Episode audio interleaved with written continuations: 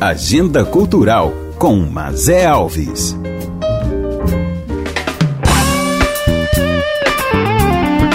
Todo dia é dia de cultura. Bem-vindos ao 24 episódio da Agenda Cultural com Mazé Alves. Hoje nosso destaque é para o maestro Jaime Allen, que durante 28 anos foi diretor musical da cantora Maria Bethânia. Ele está na nossa agenda cultural. Ao final do podcast, Jaime fala de Betânia e sobre a viola caipira na música urbana. Enquanto isso, bora saber o que rola em Goiânia e no nosso estado. Afinal, quero dar a você vários motivos para sair de casa e apreciar cultura. Vamos começar com uma agenda para quem estiver na cidade de Goiás, nossa antiga capital. Nessa sexta e sábado, a Companhia de Teatro Carlos Moreira estará por lá com dois espetáculos cômicos. Era só o que faltava e a sogra que pedia a Deus, no Teatro São Joaquim. E quem faz o convite é o ator Ítalo. Bora ouvir! Oi, pessoal da Agenda Cultural. Eu sou o Ítalo Moreira e quero fazer um convite para vocês. Dia 28, agora sexta-feira, no Cine Teatro São Joaquim, a Cid Teatro Carlos Moreira apresenta a comédia Era Só o que Faltava. E a entrada é só um quilo de alimento. E não para por aí não. Dia 29, no sábado, às 20 horas, a gente também tem a comédia A Sogra que Pedia a Deus. E a entrada com preços populares a 10 reais. Tudo no Cine Teatro São Joaquim. E a gente conta com vocês lá.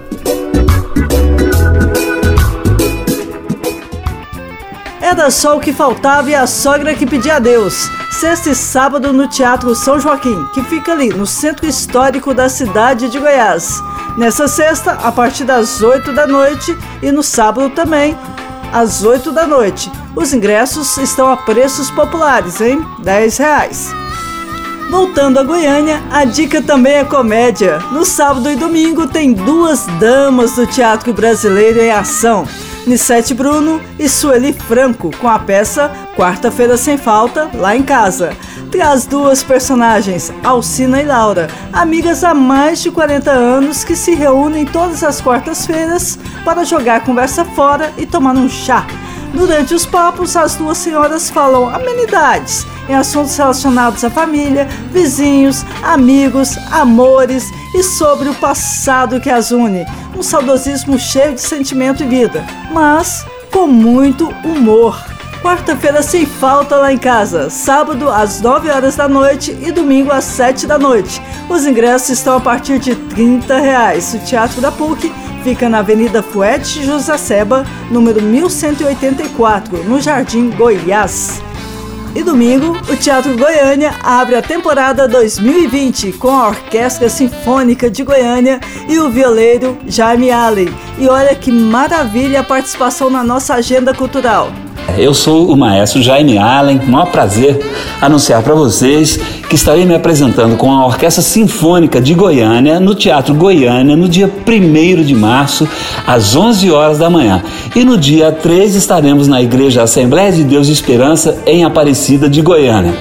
Às 20 horas, estaremos mostrando a minha obra orquestral com destaque para a Suíte Caboclinha, que é um concerto para viola caipira e orquestra com a participação da cantora Nair Cândia. Teremos o maior prazer de recebê-los lá. Um abraço. Concerto Jaime Allen, Viola Caipira e Orquestra, com a Orquestra Sinfônica de Goiânia. Um detalhe: Jaime Allen também é compositor e arranjador e se destacou como diretor musical da cantora Maria Bethânia por 28 anos. Super abertura da temporada 2020 do Teatro Goiânia, que fica no cruzamento da Avenida Anhanguera com a Tocantins, nesse domingo às 11 horas da manhã. A entrada é gratuita. Nessa segunda-feira, dia 2 de março, a dica é Cinecultura. Vou destacar dois filmes para você ir, hein? O premiadíssimo Parasita, que no Oscar desse ano ganhou melhor direção, melhor filme estrangeiro, melhor roteiro e melhor filme, com as sessões às 2h30 da tarde e às 8h30 da noite. E às 6h30 da noite tem o documentário Adoniran, Meu Nome é João Rubinato, que conta a história do nosso autor de Trem das Onze e Saudosa Maloca.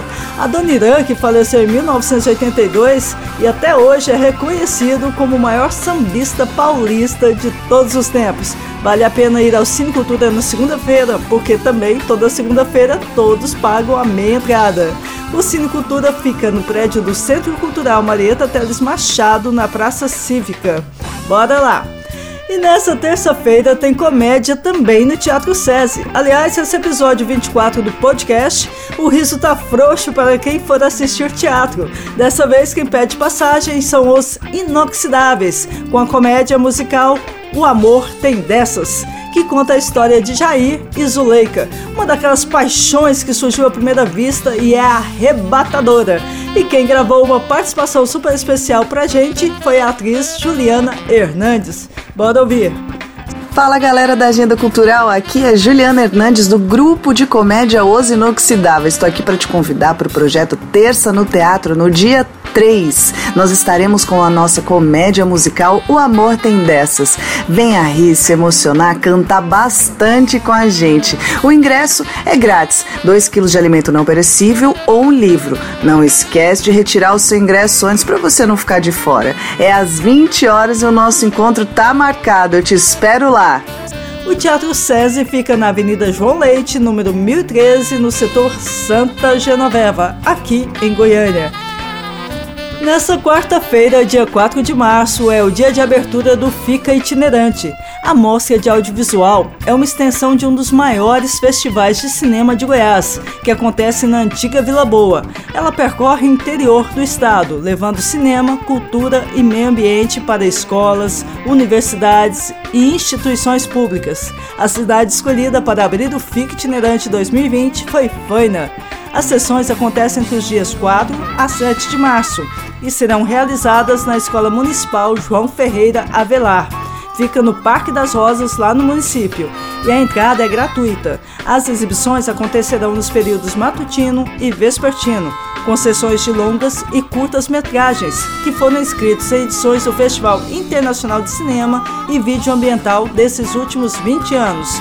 E o município que quiser receber o FIC itinerante é só ligar no 062 3201 4658 e fazer sua inscrição.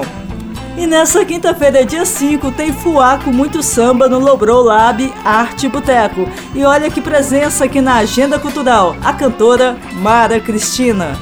Oi, galera da Agenda Cultural, meu nome é Mara Cristina e eu queria fazer um convite para vocês. Dia 5 de março eu vou estar no projeto Fuar no Lobrou, projeto lindo de roda de samba do meu amigo Fernando Boi, juntamente com Marcelinho. Eu queria muito que vocês comparecessem, vai ser uma festa linda, vamos cantar muito samba, vai ter uma galera massa cantando lá com a gente também. Então espero todos vocês, viu? Um beijo no coração. O Lobrou Arte Boteco fica na rua 115, número 1684, no setor sul. A entrada até as 9 horas da noite é 10 reais, após 15 reais. Agora, para encerrar nosso podcast, eu fiquei muito curiosa ao conversar com o maestro Jaime Allen sobre a incursão da viola caipira na questão da direção musical da Maria Bethânia, da orquestra. E aí eu mandei três perguntas para ele. Bora ouvir o que ele respondeu. Oi, Mazé e o pessoal que está ouvindo o podcast. Eu sou o maestro Jaime Allen e a Mazé me convidou para falar um pouco sobre o meu trabalho. E a primeira pergunta é: como foi trazer a viola caipira para os trabalhos de Maria Bethânia?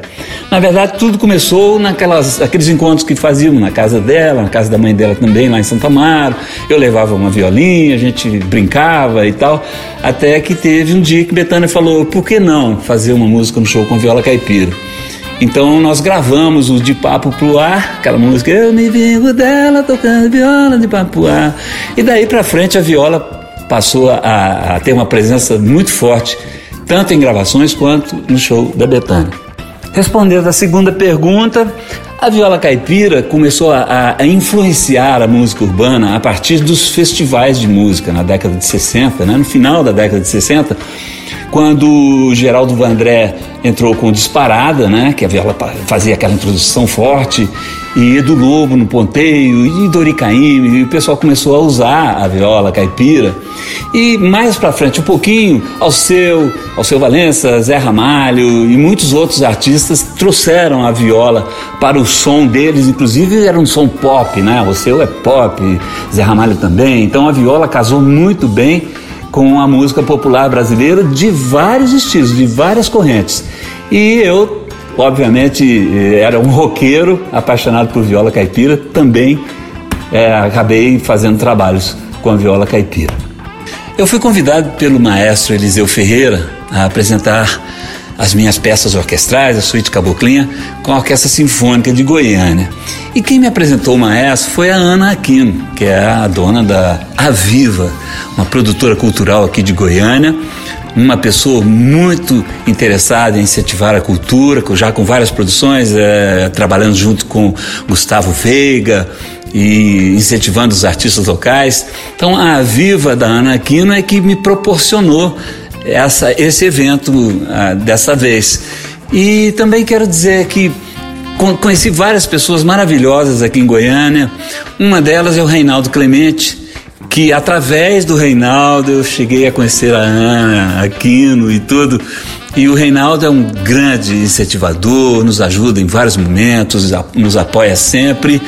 E eu agradeço muito a todos eles, agradeço ao maestro pelo convite, agradeço ao Calef, pessoal do teatro, agradeço à Ana, à Viva, ao Reinaldo Clemente, agradeço ao Gustavo Veiga, esse grande artista goiano, que através dele eu vim a conhecer todo esse pessoal e através dele estamos aqui para apresentar a Suíte Caboclinha. Eu vou ficando por aqui e encontro vocês na semana que vem, porque todo dia é dia de cultura.